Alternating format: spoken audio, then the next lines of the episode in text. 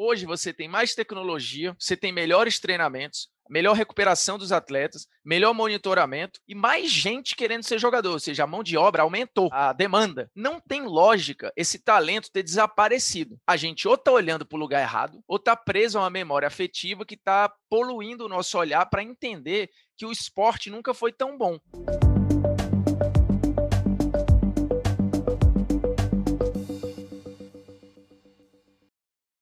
Hoje nós temos aqui no Espaço Recíproco um convidado muito especial, um cara crítico que ama futebol mais que qualquer clube. É assim que o jornalista esportivo Bruno Formiga se define como profissional. Jornalista formado pela Unifor, no Ceará, e pós-graduado em Teorias da Comunicação e da Imagem pela Universidade Federal do Ceará. Bruno iniciou suas atividades no jornalismo esportivo ainda como estudante em 2006, ao passar em um concurso para escrever para o jornal O Globo durante a Copa do Mundo. Foi o primeiro passo para depois comentar na Rádio Transamérica e ser contratado pelo jornal O Povo de Fortaleza como repórter. Ele está no esporte interativo desde 2013 e também é youtuber desde 2016, um canal que já tem 166 mil inscritos. Na TV Esporte Interativo, o Bruno Formiga participa como comentarista diversos programas da emissora, além de participar das transmissões esportivas, exemplo da Série C e D do Brasileirão, Copa do Nordeste, UEFA Champions League, sempre como comentarista. Bruno, obrigado por você estar aqui hoje com a gente. Você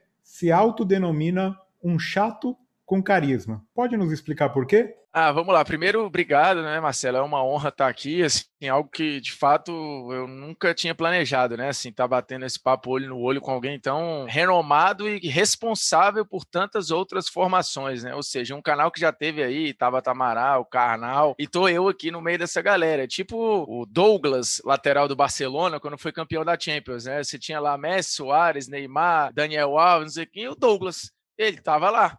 Como ele foi parar lá, a gente não sabe. É tipo eu aqui. Mas vamos nessa. Eu acho que todo jornalista, por formação, ele deve ter essa, essa chatice no seu DNA. E quando eu falo chatice, o termo pode parecer, e é um termo pejorativo, né? Mas eu acho que ser crítico, tá sempre esperando para apontar o dedo, tentar tocar na ferida, que é a nossa função, isso de fato é chato. Por exemplo, o seu time ganha, e vem alguém para tentar analisar os defeitos dessa vitória, isso é chato, mas muitas vezes é necessário. Quando você faz uma análise de um filme que você achou muito bom e vai alguém ali fazer uma resenha do, do filme e vai te falar que o filme não é tão bom quanto você achou que fosse, isso é chato.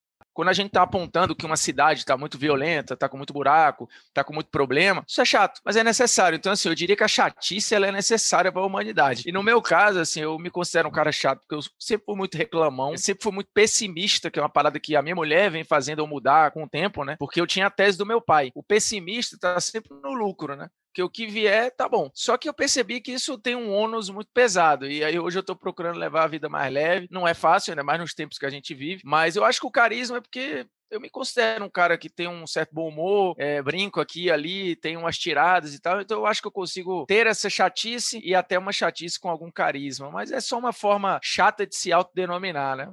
É por aí que a gente vai. Como o programa sempre lida com as questões da educação tal. Queria que você contasse um pouquinho da tua trajetória e, em particular, se você realmente, pode ser sincero, hein? Se você aproveita alguma coisa que você aprendeu na graduação e na pós-graduação. Ah, isso é bom demais de tocar. Eu diria que 90%. Muita coisa mesmo. Assim, eu sempre eu, eu tenho um curso, né? Um curso chamado Assista Futebol como um Profissional. Não é um curso para formar nenhum comentarista, não é para formar jornalista, não é para formar treinador. A minha ideia é dar uma experiência experiência nova para quem quer ver o jogo. É como se eu fosse um fã de cinema e tivesse a fim de fazer um curso de direção de arte, de fotografia. Eu não necessariamente vou virar um diretor, mas eu vou passar a ter uma nova experiência com o curso. É isso que eu prometo e é isso que eu entrego. Então, assim, tudo que eu levo, e eu sempre falo isso para os alunos, eles perguntam: ah, me dá uma dica para eu ser comentarista. Porque a garotada hoje ela quer sair da faculdade ou até pular a faculdade e já analisar, como se a opinião pura e simples já bastasse, né? Só que assim, não é as opiniões que formam argumentos, são os argumentos que formam opiniões que são em cima de fato. E a galera hoje está meio desacostumada a, pegar e construir esses fatos para embasar uma opinião. É tudo muito na auto-verdade. E a faculdade, assim, é óbvio que muita coisa mudou. Eu fiz faculdade com câmera de filme, câmera preto e branco. Você não tinha as redes sociais hoje explodindo. Hoje ela é um nicho de profissional, né? Você tem cara que sai para trabalhar com rede social, para trabalhar em canais de YouTube. A minha formação ainda era muito tradicional profissional, para jornalismo impresso, para TV, você tinha um mercado muito focado, mas eu lembro muito de as cadeiras de semiótica, eu carrego até hoje muito daquilo, assim,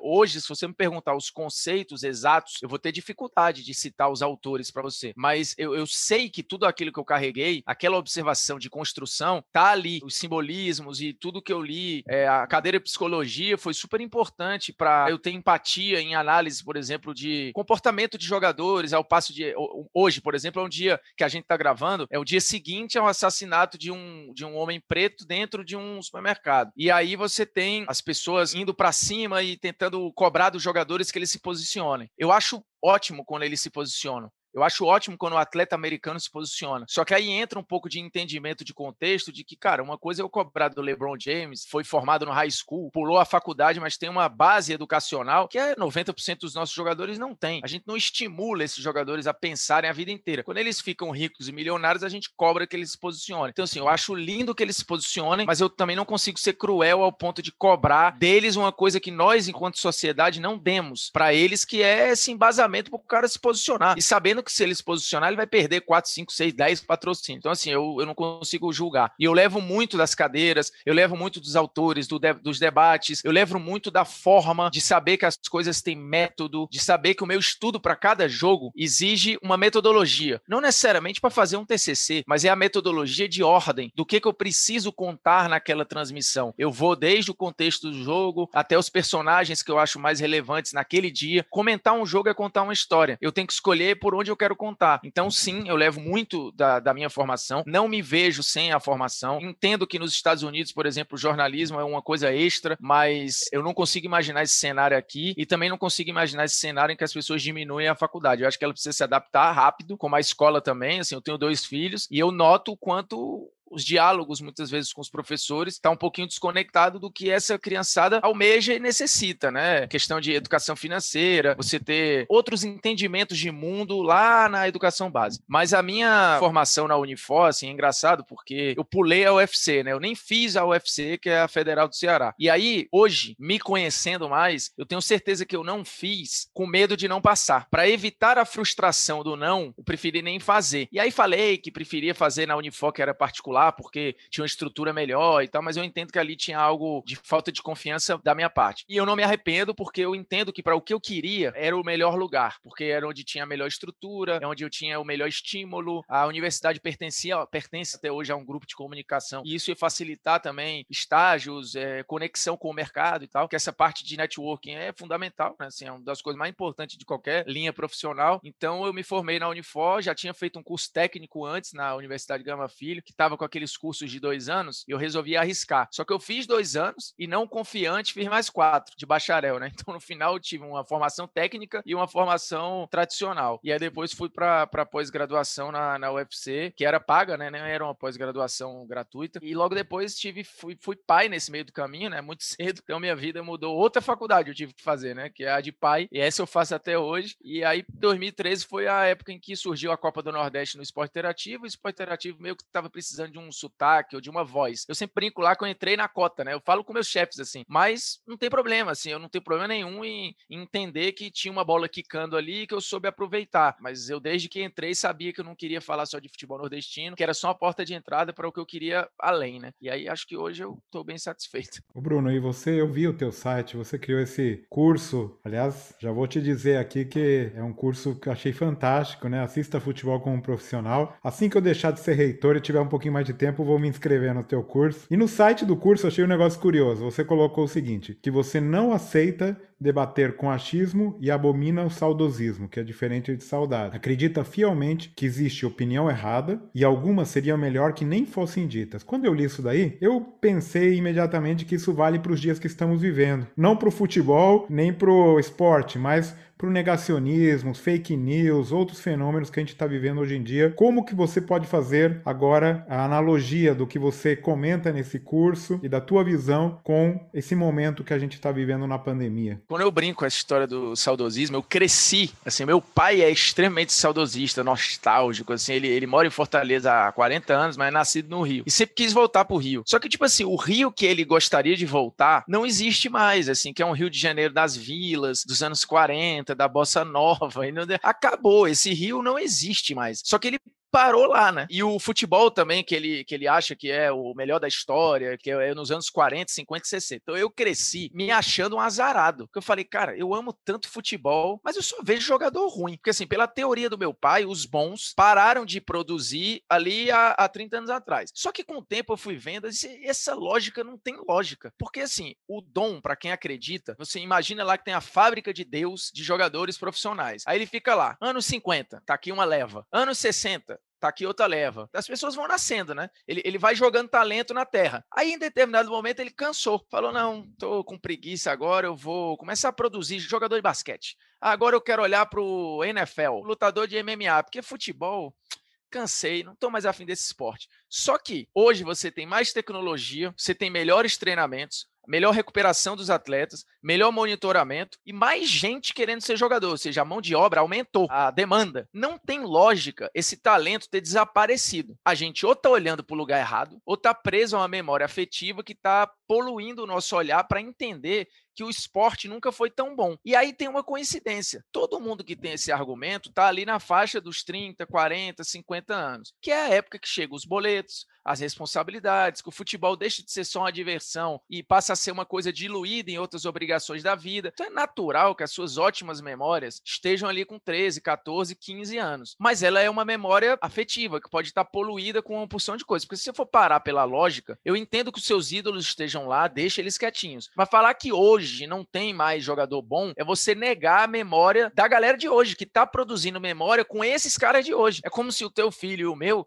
não tivessem direito de achar que o Messi é o Pelé deles. Mas ele é. Do mesmo jeito que o Pelé foi o Pelé para a sua geração, para do meu pai, mas antes dele tinha o, o Puskas, o Di Stefano, o Leônidas, e assim vai. Assim, o esporte vai andando para frente. É tecnologia, assim. É impossível você dizer que esse notebook que a gente está fazendo aqui é pior do que o que eu tinha nos anos 2000. Não tem como, assim, porque o que veio antes serve para torear o que vem na frente. O esporte é rendimento, o esporte é ciência, o esporte é estudo. Então, quando a gente joga isso para molecada, eu noto que eles gostam, porque é como se alguém tivesse respeitando a memória deles, assim. E eu nunca tive essa pessoa. Eu sentava numa mesa com meus tios, meu pai, e era porrada ali, tipo, você não viu, você não pode falar. Fulano, você não viu jogar? Ah, putz. Só que os mesmos caras que eu vi e que meu pai dizia que eram ruins, hoje a minha galera olha e fala: olha como eles eram bons. Hoje tá tudo ruim. Bom era o Edilson Capetinho, o Edmundo, Marcelinho Carioca, não sei quem. Os de hoje, tudo ruim. Daqui a 30 anos, vai ser a mesma coisa, é um eterno Meia-Noite em Paris, né? Que é um filme do Woody Allen, não sei se você já viu, que o cara fica buscando a Belle Époque lá e não acha nunca. Então, quando eu tive esse insight, eu falei, cara, aí tá o nicho, porque eu preciso respeitar esse consumidor. Essa pessoa tá boiando hoje, ela não tem um lugar de, de fala, né? Ela é um pobre coitado que tem que aceitar que o passado é intocável e que o futuro vai ser sempre pior. Pô, isso é muito depressivo para quem gosta de futebol. E tem a questão do achismo também, né? Que muita gente vai falando sem mínimo. Né? Ponto, sem, é isso, porque aí chega nesse outro ponto. Você quer discutir? Vamos discutir. Por que, que o jogador de hoje é pior? Aí ele, não, hoje não tem mais craque. Aí eu falo lá, cara, vamos lá. Hoje o campo diminuiu na prática, né? Porque é um jogo mais jogado, mais rápido, o jogador é mais físico, então ele tem que pensar mais rápido. Se o cara tem que pensar mais rápido, você concorda que tudo isso para fazer é mais difícil. Aí o cara, concordo. Então dar um passe hoje é mais difícil difícil, né? Aí o cara, é. E o Chave termina um jogo com 90% de passe certo, 100% de passe certo, como já aconteceu. O Tony Kroos acaba um jogo da Champions com 98% de passe certo. Esse cara não é craque, esse cara não é bom. O Messi tá aí há 15 anos jogando no mesmo nível. Quando é que você viu um jogador há 15 anos mantendo o mesmo nível? Aí fala do Pelé, tem um abismo, ninguém, Cristiano Ronaldo e Messi. O que a gente tá vivendo é muito especial. Aí eu vou na outra coisa, falo, bicho, Vamos lá. Eu respeito o seu argumento do futebol não presta, tá? mas vamos lá. Quem é o melhor nadador da história? É o cara, Phelps. Melhor corredor? Bolt. Os quem são os melhores tenistas? Aí o cara fala, tem um que vai gostar do Djokovic, outro vai gostar, mas os três estão hoje. Jogador de basquete, aí o cara fala, ah, é o Jordan. Mas beleza, o Jordan é dos anos 90. E nos Estados Unidos, onde eles não têm muito essa, esse apego, se permitem discutir. Aí o cara fala do LeBron, fala do Kobe. Putz, não é estranho que só o futebol tenha esse fenômeno do, do parou no tempo? Não é estranho, sendo o esporte mais popular popular, o que tem mais gente praticando, o que talvez tenha dado o maior salto tecnológico e científico, e o talento ele desapareceu, talvez o problema não esteja com o seu olhar, Aí o cara começa, e ele senta e fala: é, putz, é mesmo. Aí você já tem uma porta de abertura para começar a mostrar os dados, o mapeamento, a falar, cara, eu tô dizendo que esse cara joga muita bola, por isso aqui, ó, tá vendo o mapa de ação dele? Olha o quanto ele percorre no campo, olha a quantidade de passes certo, olha as chances que ele gera. Então, tipo assim, contra esse dado, aí ele fala, ah, mas eu não tô vendo isso. Eu falo, amigão, mas aí desculpa, tu tá passando o jogo no celular, o jogo tá rolando, tu tá no celular, tá vendo o jogo tomando cerveja e comendo amendoim. Você quer ter a mesma percepção que o treinador, que eu, que, porra, tô 100% focado no jogo, aí você começa. E quando eu brinco da história do opinião errada, é porque, assim, é, é uma coisa meio autoritária, né? Mas é uma brincadeira para falar, bicho, o fato de, de você dizer é a minha opinião, não necessariamente te protege de estar tá falando uma coisa bárbara. Do ponto de vista, eu acho que a Terra é plana. Tem gente que acha isso. Mas desculpa, o cara não pode achar. Você fala democraticamente, ele pode achar. Cientificamente, ele não pode. É simples. Então, assim, essa é uma opinião errada. Um afã de ser do contra ou de questionar, né? Que hoje está na moda, vamos questionar tudo, vamos questionar não sei o quê. O cara mete uma dessa. E você tem um, um governo inteiro que vai nessa sustentação, né? Que os caras vão na auto-verdade e seguem. Então, isso é muito perigoso. Eu, eu brinco muito, eu uso muito o futebol como ferramenta para tentar falar com essa galera, já que o público é mais adolescente, jovem e ali na faixa do até os 35 mais ou menos, é mais com a galera que eu me comunico, para mostrar que, cara, até no futebol, você tem um lado da razão. Eu não quero tirar de você a paixão de ver um jogo de futebol. Nunca. Mas você precisa entender que a sua paixão não vai mexer com a performance, não vai mexer com o objetivo que é ganhar,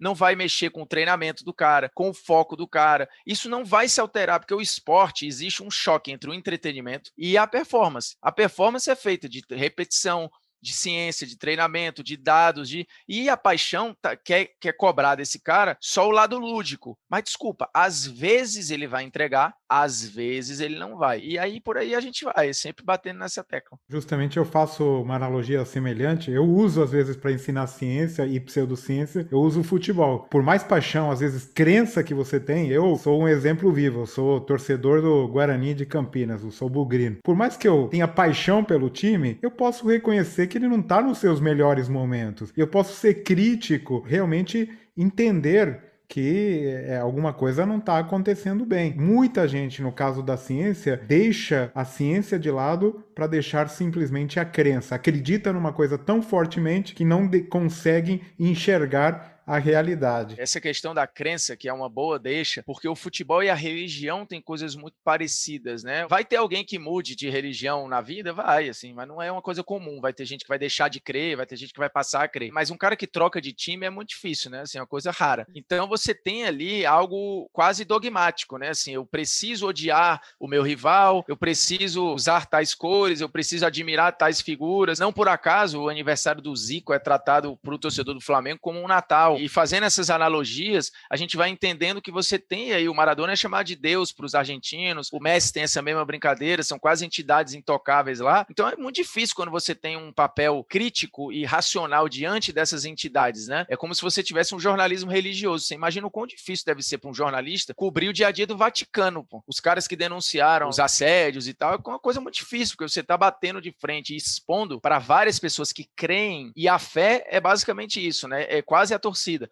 É você crer sem ver. É você acreditar que pode vir um título, mesmo sabendo que o time é horroroso. E por aí vai. Então, essa analogia religião e futebol, ela é muito boa. E por isso que trabalhar com jornalismo esportivo é tão difícil, porque você é o cara que tá atacando pedra na cruz, quase, né?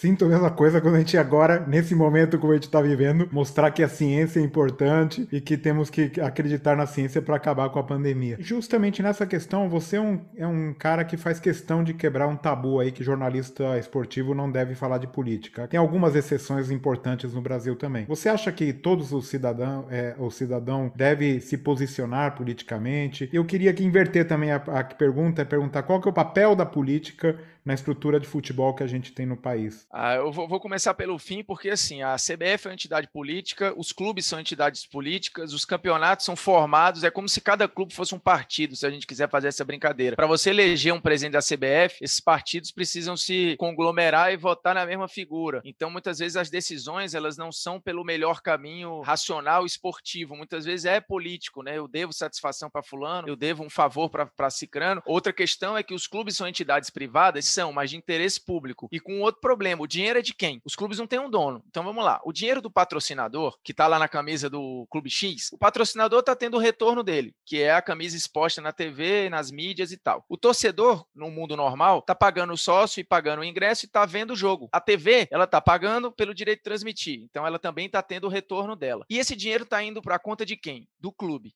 Mas ele pertence a quem? Ao clube. Só que quem tem responsabilidade com ele? Porque o presidente, que na verdade ocupa um papel de prefeito, quando ele sai, ele entrega a administração para outro, sem nenhuma responsabilidade física, né? Daquilo ali. Hoje, alguns clubes estão vinculando as gestões ao CPF do presidente. Então, os caras têm responsabilidade administrativa, a mesma coisa que você tem em algumas prefeituras. Mas, no geral, a lógica da gestão de clube é como se o clube fosse um microcosmo ali, uma cidade, é como se tivesse um prefeito que nem sempre vai ter responsabilidade com o clube, mas sim com o seu mandato. Então, assim, eu quero ser campeão, eu quero deixar o meu nome na história, mas não necessariamente eu quero deixar o terreno bem feito para o próximo. Porque se o próximo também for vencedor, apaga um pouco do que eu fiz. Ainda mais se esse cara for rival. Então você tem oposição, você tem situação, você tem os sócios querendo votar, um ampliar uma democracia, nem todos os clubes botam os sócios para votar, ainda é aquele curral dos eleitos que vão votar, né, os conselheiros, os caras que têm a sabedoria de que o clube precisa. E esse modelo é falido, né? Um modelo que já mostrou-se que elege gente ruim, é um modelo que não anda para frente, que é zero moderno, que deixa dívida. Então acho que é, é muito parecido assim. E outra relação é, é quanto esses caras saltam para a política, né? Muitas vezes o futebol é um trampolim político. É o presidente que vira deputado, é o presidente que vira vereador, é o presidente que se candidata a prefeito da cidade, como aconteceu com o ex-presidente do Flamengo. Então a gente tem uma relação muito umbilical entre futebol e política, porque as estruturas são muito parecidas e muito viciadas, eu diria, né? Então, e sempre tem os caras dizendo que são a nova política, né? Não, eu sou a nova gestão. Aí passa um ano, faliu o clube do mesmo jeito e não entregou nada, porque é um ambiente muito difícil e que envolve muito dinheiro proporcionalmente, assim como o poder público. Quando você cobra, no período da Copa, né, 2014, quando você cobra a questão do gasto público com os estádios, quando você cobra uma igualdade maior no preço dos ingressos para que as pessoas mais pobres voltem aos estádios, mesmo que esses estádios sejam arenas, quando se discute também o papel das arenas, né, e eu, por exemplo, sempre falando de saudosismo, eu sou bem contra aqueles caras que falam que a geral era maravilhosa, né, porque assim, no fundo, a geral era maravilhosa para quem? Pra galera que pagava três cruzeiros ali para estar na geral, mas levando um saco de xixi na cabeça sol e chuva, porque não tinha proteção, e num fosso que era abaixo da linha do campo. Então, tipo, ali, ele tava ali participando da festa, enfeitando a festa, mas na verdade ele tava num curral para falar, ó, oh, estamos aqui numa festa popular, mas você tá no pior lugar para dizer que tá aqui, entendeu? Hoje nas arenas, você tem muito mais conforto, cadeiras, acesso, uma coisa muito mais respeitosa com o torcedor que é um consumidor. Mas eu sinto falta de ser uma coisa mais acessível. Eu entendo que o esporte encareceu, mas quando você cobra dos dirigentes, quando você cobra essa coisa mais igual, quando você investiga como é que estão as finanças do clube, isso não deixa de ser um posicionamento político. E quando a gente fala de política extra-campo, eu acho que é um papel é, cívico natural até do, do, do, jornalista, eu acho, porque eu trabalhei anos em redação de jornal, cansei de cobrir eleição quando eu estava emprestado do esporte para política ou carnaval, então você acaba lidando diretamente com o poder público, eu acho que eu não consigo não me ver fazendo. Eu entendo os que não fazem, porque na verdade, assim, Marcelo, hoje, assim, neste momento exatamente, você se posicionar contra as barbaridades, por exemplo, que o presidente fala, eu acho que não é mais nem uma questão política, assim, é uma parada quase cidadã mesmo, porque são coisas que vão além de direita, esquerda, economia, política e partido. É uma parada quase que ética, né? É uma coisa moral. O, o, o cara tá ferindo a mim, por exemplo, e aos meus filhos de uma maneira umbilical, quando ele fala certas coisas de intolerância, de que a, a minoria tem que se adaptar à maioria, ou se não some. Algumas paradas, como ele falou lá de, no Maranhão, a piadinha homofóbica com o pessoal de São Luís. Então, assim, são coisas que não tem a ver com política, porque na verdade a gente tem um grande tiozão de bar que assumiu a presidência da República, né? Esse é o problema. E ele representa uma parcela da, da população que eu acho que precisa ser conscientizada. Ele não tem salvação, mas as pessoas que ele influencia talvez tenham. O grande problema dele não, não é não é ele, que eu sempre tenho essa tese. Se não fosse ele, ia ser outro. É só nome, é só um CPF que está ali. Esse movimento que foi mundial durante um tempo, eu espero que retroaja agora, ele, ele é um movimento que colocou várias dessas figuras no, no poder. Então, assim, o fato de ser Bolsonaro, Trump, ou Erdogan, é só um nome. Os caras são uma ideia. E é uma ideia que está aí. Que a gente sempre escutou em churrascos de família, que a gente sempre escutou no bar, que a gente sempre escutou na, na faculdade, e que eu acho que tem que ser conscientizado. Então, para mim, não é uma questão mais política, né? Mas eu entendo os que não falam, porque é difícil, cara. Às vezes a empresa do cara cobra, às vezes a empresa prefere ficar isenta. É muito difícil, assim. Eu já passei por situações de, de, de criticar um patrocinador do Vasco, por exemplo, e era um cara que ia patrocinar a TV, por exemplo, e até queria patrocinar o programa que eu fazia. Aí eu disse, ó, primeiro que eu não sabia, Segundo, que agora que eu estou sabendo, esse cara eu não quero, eu não faço testemunhal para ele nem a pau. Desculpa, não vou fazer, cara. Depois de tudo que foi falado aí, eu não faço nenhuma questão desse dinheiro, assim, desculpa. Aí acabou que deu sorte aí, não rolou e eu não precisei desse problema, mas é isso. A gente já está é, indo para o final, mas eu, eu tenho uma curiosidade incrível, porque eu gosto de assistir, como muitos brasileiros, mesas redondas para debater futebol. Depois, aquele domingo à noite, aquele programa infinito que pode falar de um lance por meia hora hora, 40 minutos. Por que, que o brasileiro, você que vive nesse mundo, por que, que as pessoas gostam tanto dessas mesas redondas de cheio de achismo? A pergunta consequente é: já que todo mundo gosta, não seria bom estender essa prática para outras áreas, como a ciência, a educação? Seria possível, você acha? Eu acho, mas eu acho que ia passar muito por linguagem, por pautas, porque aí está o X da questão. Os programas fazem mais sucesso, por exemplo, Fox Sports Rádio. Primeiro respondendo por que, que gostam tanto, porque essas pessoas fazem isso na prática do dia a dia elas discutem com os amigos, elas discutem no bar, elas discutem no trabalho,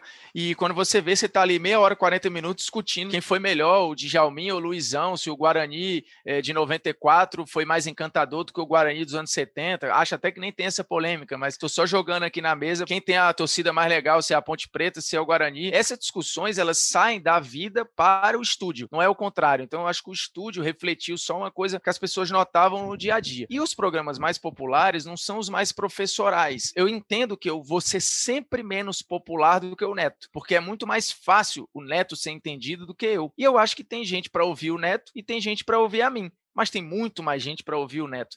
Então, se tiver um Neto que fale de ciência, eu acho que vai ser maravilhoso, porque a questão é a gente pular o muro e entrar no quintal desse cara que não tem o ouvido treinado para ouvir os termos que eu uso ou que talvez você use e que o acadêmico use. E aí, o papel do YouTube nesse ponto para mim é muito importante e eu acho que cada vez mais o acadêmico tem que entender que ali é uma oportunidade de recuperar um tempo perdido, que esses caras que a gente está criticando aqui conseguiram ocupar essa não ciência ocupou um lugar de responder perguntas que nós não fomos capazes de entender, de responder, mas que eles responderam erradamente, mas de uma maneira muito mais simples, com algo que até parece lógico, né? O cara que chega, a Terra plana ocupa esse lugar. Porque para eu explicar que a Terra é redonda do ponto de vista científico é complexo. Eu posso chegar e mostrar uma foto, tá aqui a foto da NASA. Aí o cara vai dizer que é um estúdio. Para eu explicar é demorado. O cara da Terra plana chega e fala: "Ah, mas você olha ali o horizonte, por que, que não faz curva o barco?" Acabou ele vai convencer a minha tia, o cara que trabalha ali na esquina, o padeiro e não sei o quê, e aí? A gente perdeu três pessoas que foram para um lado quando poderiam vir para o nosso. Então, acho que cada vez mais, se vocês tiverem eu, eu, eu, conheço o Karnal, por exemplo, ele dá belas comparações, ele tem um humor ácido e ele conseguiu ser popular falando de coisas, mesmo com um tom professoral, mas ele chegou a um monte de gente que precisava. O Felipe Castanhari, eu sei que tem muita crítica ao Castanhari, a algumas coisas que ele faz e tal, mas, por exemplo, meu filho assistiu a um vídeo dele de uma hora e meia sobre sobre o Holocausto no YouTube. Mas o meu filho não leria um livro de 300 páginas sobre o Holocausto, mas ele viu o Castanhari. Então, cara, eu, eu acho que o melhor caminho é a gente pegar o Castanhari e moldá-lo de um jeito que ele consiga falar com as pessoas, explicando ciência, que é o que ele tenta fazer, né? E você e, e outros e outros docentes e outros professores que consigam ter uma linguagem mais não é não é jovem, é fácil para as pessoas entenderem. Como eu falei, se a gente tiver um neto da ciência, um neto da sociologia, eu não tô eu não, eu não tô concordando com o Neto, não, tá? Mas ele chega nas pessoas, o jeito que ele fala, chega. O jeito que ele fala atinge, converte. E é isso que a gente precisa, né? Bruno, queria que você recomendasse pra gente um livro, um podcast, uma série ou um canal do YouTube, ou tudo que você lembrar aí nesse momento? Vou fazer tudo isso. O primeiro está aqui, Futebol ao Sol e à Sombra, do Eduardo Galeano. Esse livro é muito importante para mim. Ele não é um livro de ciência, é um livro de crônicas, mas é um talvez o, o livro mais bem escrito que eu já li sobre futebol. É pequenininho, Futebol ao Sol e à Sombra. Ele fala do Maradona, ele fala da, do goleiro, ele vai falando de coisas por coisas de uma maneira bem lúdica e tem frases que são maravilhosas. Assim, quando ele fala do Maradona, e ele, como uruguaio, é um grande fã do Maradona, apesar do Maradona ser argentino, e ele mete um. O Maradona foi o melhor do seu tempo tempo, apesar da droga e não por causa dela. E assim, é uma coisa tão simples, mas que bate muito na galera que fala: ah, Maradona também só foi bom porque cheirava. Aí eu falo, bicho, Sabe quanto tempo dura uma onda de cocaína? Aprender mais para um atleta profissional, o cara tem que cheirar quatro vezes no jogo para ter ali lombra de 15, 20, 25 minutos para conseguir render em alto nível. Tipo assim, essa lógica não tem sentido nenhum. Mas beleza. O outro livro é a biografia do Agassi, que é maravilhosa, é só Agassi mesmo. Talvez também seja o livro de esporte mais impactante que eu já li, porque mostra a relação, às vezes, sombria do atleta com o próprio esporte. Você acha que é o, mundo de flores, né? E ele passa o livro inteiro falando: eu amo tênis, eu odeio tênis. Eu amo tênis, eu odeio tênis. Porque o pai dele fez com que. É quase um dois filhos de Francisco, né? Obrigando ele a abrir a boca, botar ovo, e você vai cantar, você vai cantar. É quase essa relação do Agassi com, com o pai dele e, consequentemente, com o, o tênis. Podcast eu acho maravilhoso o Flow. E aí o Flow é muito popular, assim, tem muito palavrão, são dois caras novos. O Flow foi muito importante nessa campanha que a gente tá vendo aí, fenomenal do Boulos, por exemplo. Quando ele foi no Flow, é o grande salto da campanha do Guilherme Boulos, porque ele foi conversar com dois caras que são considerados meio centro, direita ali, e que fazem essas perguntas populares, tipo, por que a Terra não é plana? Mas eles levantam bola. E o Boulos foi lá conversar com uma galera que não é a dele, não é a zona de conforto da esquerda. E foi muito bom para ele quando ele fala por, sobre invadir casa, quando ele explica que não é nada disso que o movimento faz, chegou e viralizou de uma maneira maravilhosa. Recentemente ele conversou com dois ex-atletas de MMA, por exemplo. O Flow, na verdade, não tem uma lógica. Ele vai conversar com gente de todo tipo, mas são conversas de duas, duas horas e meia, que são maravilhosas. Assim. Tem uma conversa com o Gaulês, que é um streamer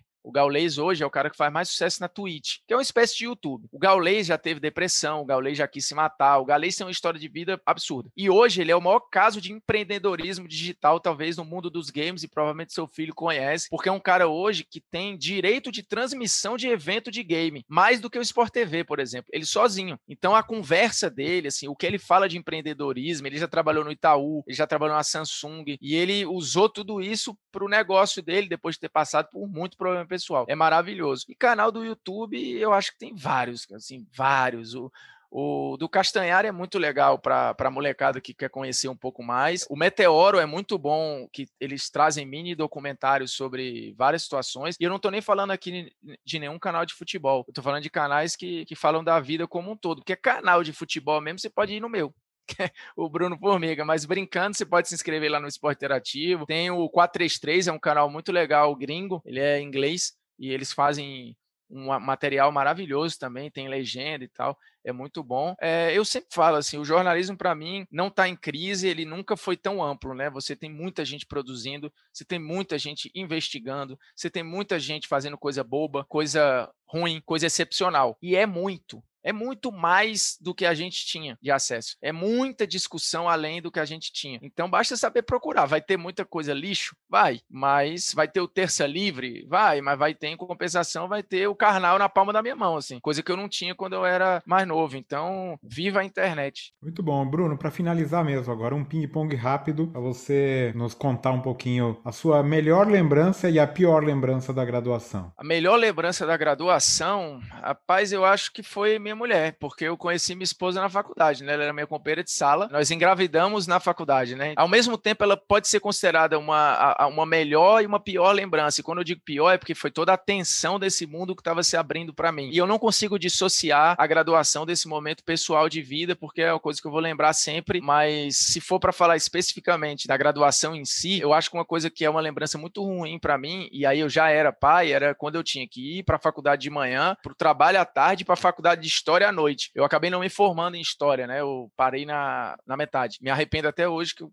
queria ter terminado. Mas esse, esse dia preenchido com obrigações, eu não tinha vida, né? E essa é uma lembrança muito agoniante. Eu me arrependo de ter vivido menos DAE, vivido menos Olimpíadas universitárias, de ter treinado menos no time da faculdade onde eu treinei durante um tempo, cheguei a jogar brasileiro universitário, mas eu queria ter mergulhado, eu queria ter vivido a faculdade mais. Eu queria ter podido depois da aula ter ficado no campus a tarde toda, depois do treino, tomar banho, tomar um sorvete ali, ficar lá, mas não, eu tinha que ir trabalhar, eu tinha que ir para casa cuidar do, do Cauê, ou tinha que ir para a faculdade de História. Então, assim, de fato, a universidade para mim, ela não foi um lugar de mergulho. Ela foi um lugar de eu botei o pé e, e eu botava, molhava o pé e saía. Eu nunca mergulhava, assim. Eu, isso, isso é ruim. Eu, eu, eu me arrependo, mas a, a, os, as descobertas, assim, a, a lembrança de eu ir de carro, por exemplo, é uma coisa boba, mas é tão independente isso, é tão distante. Eu escolher o meu horário. Eu falar, ah, hoje eu não tô afim de acordar 9 horas. Eu vou só pro horário de 11. Putz, isso era. Cara, eu me sentia com 50 anos já, assim, dono do meu nariz.